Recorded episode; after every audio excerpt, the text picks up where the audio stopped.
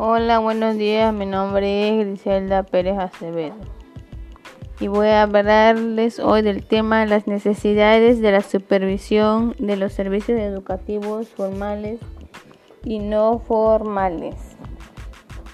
La necesidad de la supervisión es donde todos los trabajadores de la educación tienen la necesidad en una u otra forma de recibir una ayuda técnica oportuna y científica proporcionada, el supervisor eficiente debe tomar en cuenta que cada uno de los maestros son competentes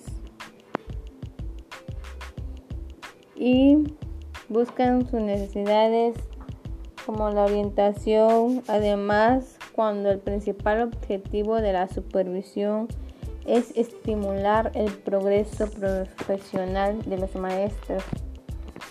Este simple hecho garantiza por sí solo la necesidad constante de la supervisión, pues es el campo del conocimiento humano, no tiene límites y el maestro puede prepararse para ser cada día mejor, favoreciendo también con ello el mejoramiento de la educación y, y de la sociedad en general.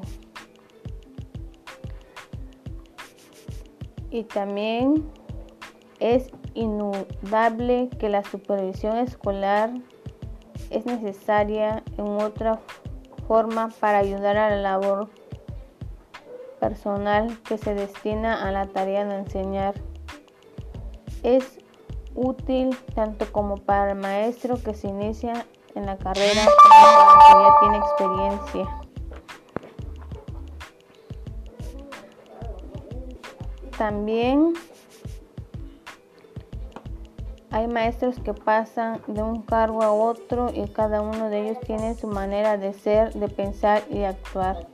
Es de gran importancia esta situación ya que es una poderosa razón que viene de que demostramos que la supervisión es necesaria para orientar la función que exige a cada supervisor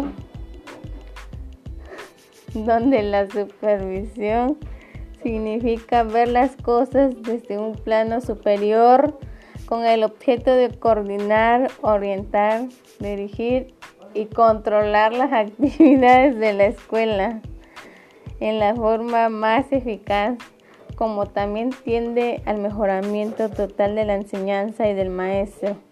Por esta razón concede una mayor importancia a los objetivos, estructura y procesos fundamentales básicos a la labor escolar y destaca asimismo la función del maestro como tal y como elemento de cooperación para el logro de un completo rendimiento.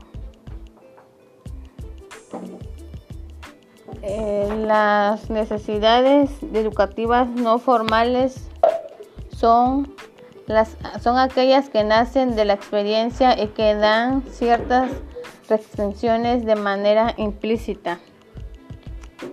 Los servicios educativos formales son aquellos que responden a una concepción bien definida y por escrito. Eso sería todo. Gracias.